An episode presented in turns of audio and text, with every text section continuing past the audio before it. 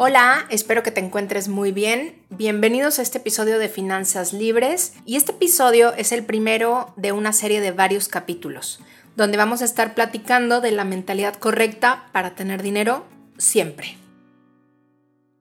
Te cuento que recién me invitaron a estos retos de abundancia de 21 días y con todo respeto me parece muy bien, incluso divertido, sin embargo pienso que se queda muy corto. Se queda en una bonita intención, si además de solo mentalizarnos en abundancia, no lo complementamos con acciones que estén alineadas a la generación de riqueza y no solo de riqueza material, sino de realmente generar valor en nuestro entorno. Es decir, ¿qué ofrecemos al mundo que es tan valioso como para que nos paguen? Y te voy a ilustrar esto con una pequeña anécdota. Hace días salí temprano a una reunión y me di cuenta que el parabrisas de mi auto estaba manchado con suciedad de pájaro, pero realmente sucio. Y yo como iba con el tiempo cortado, ya no podía cambiarme de ropa porque además vestía formal, buscar el cepillo, el jabón, ponerme a lavar el cristal, bueno, en fin, que solo lo limpié a las posibilidades de limpiar parabrisas de mi auto y todo el trayecto iba buscando a uno de estos trabajadores independientes que te limpian el cristal, a esos que siempre les decimos que no, bueno, a esos. Entendamos que yo estaba dispuesta a pagar una propina más grande porque tenía necesidad, tenía esta necesidad de ser cubierta. Con esta ilustración que además fue real, piensa un momento, ¿qué valor puedes generar en tu entorno por el cual verdaderamente no solo te paguen, sino que te busquen? Porque comenzar a incrementar nuestro flujo efectivo no es por magia, ni es por casualidad es el resultado de generar valor a tu entorno y recibir en consecuencia un pago por ello. Y de preferencia, disfrutar la actividad que ofreces en este intercambio. Yo, por ejemplo, decidí dedicarme a la asesoría financiera, pero el tema dentro de la asesoría financiera que más me apasiona es el de las pensiones. Y las pensiones no solo tienen un enorme mercado que atender, además hay una necesidad real de trabajar para generar sustentabilidad en los recursos de la gente. Cuando comienzo a trabajar con un cliente, la primera pregunta tiene que ver con sus ingresos, que es el primer pilar de la riqueza. Con cuánto gana, cómo lo gana, cómo se integra y si tiene ingresos adicionales. Puede ser una pregunta incómoda para muchos, pero hay mucha información de la persona en la forma en la que le pagan. Porque si todo su ingreso viene de una sola fuente, de su empleo, entonces va por la vida correteando un aumento de sueldo o una vacante nueva o buscando donde valoren mejor su tiempo, en vez de exigir que se le pague por sus resultados.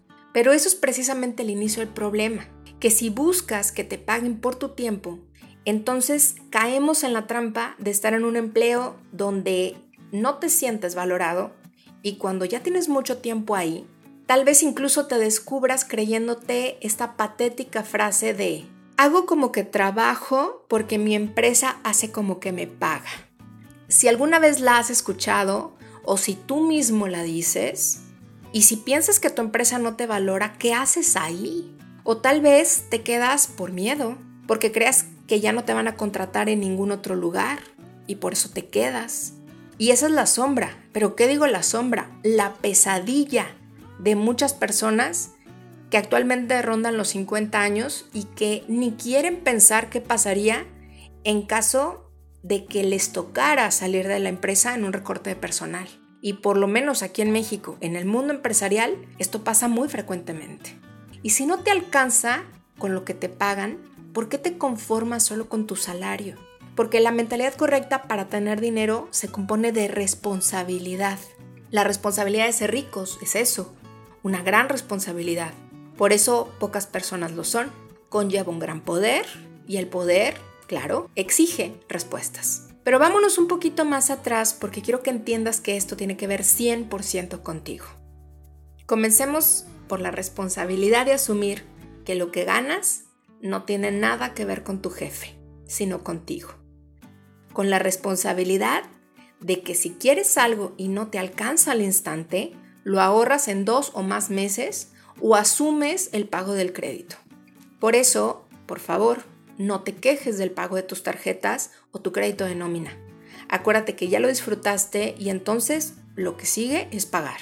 Y en el momento en que dejas de ser víctima, algo increíble sucede, porque el poder de cambiar lo tienes tú. Acuérdate que la víctima no tiene control de nada. ¿Y quién quiere ser tú? ¿Víctima o responsable? Y la misma responsabilidad aplica para cuando ya generas más recursos. Vuélvete responsable de administrar correctamente para que en lugar de gastar, de malgastar, inviertas y con eso crecen todavía más tus ingresos.